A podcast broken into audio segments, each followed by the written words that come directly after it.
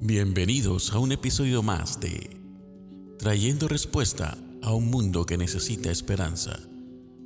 Con ustedes, Mónica Brusón. Hoy quiero hacerte una pregunta. ¿Tienes adicciones en tu vida? La sola palabra nos causa resquemor.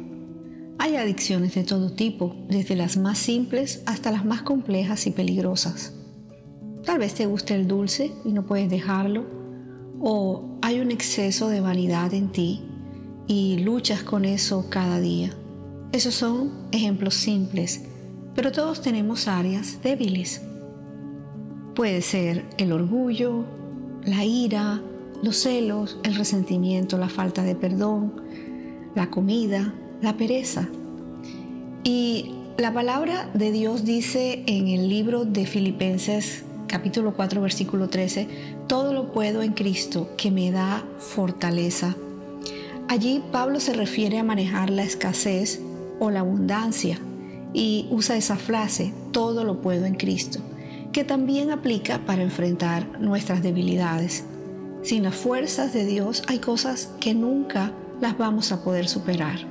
No importa qué tanta fe tengamos, todos tenemos debilidades porque son propias de la naturaleza humana y aunque no queramos, vamos a tener que batallar con nuestras propias debilidades. Las debilidades no son el problema. El problema es dejarnos llevar por ellas, es no poner límites, es no controlar nuestros impulsos o nuestros deseos. Cualquiera puede sentir ira, el problema es descontrolarse y maltratar a otros. Cualquiera puede sentirse herido, el problema es vivir toda la vida amargados y resentidos por eso. O uno puede sentir pereza, pero eso no quiere decir que uno tenga que dejar de orar o de asistir a la iglesia que asistes porque no tiene ganas. Uno de los retos de la pandemia ha sido reconectar a la gente con, con la congregación, con los lugares donde se reúnen, no podemos dejarnos llevar por nuestras debilidades y a eso tenemos que hacerle frente recordando lo que dijo Pablo. A todo puedo hacerle frente gracias a quien, a Cristo que me fortalece. Las debilidades se hacen fuertes en la medida en que lo permitimos. No que no podamos controlar nuestros deseos, sino que no hacemos nada por resistirlo. Ahora, ¿cómo vencer las debilidades?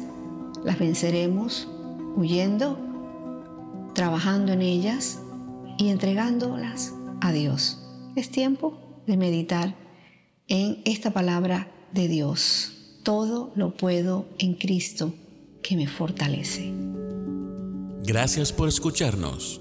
No olvides compartir este audio. Que Dios te bendiga.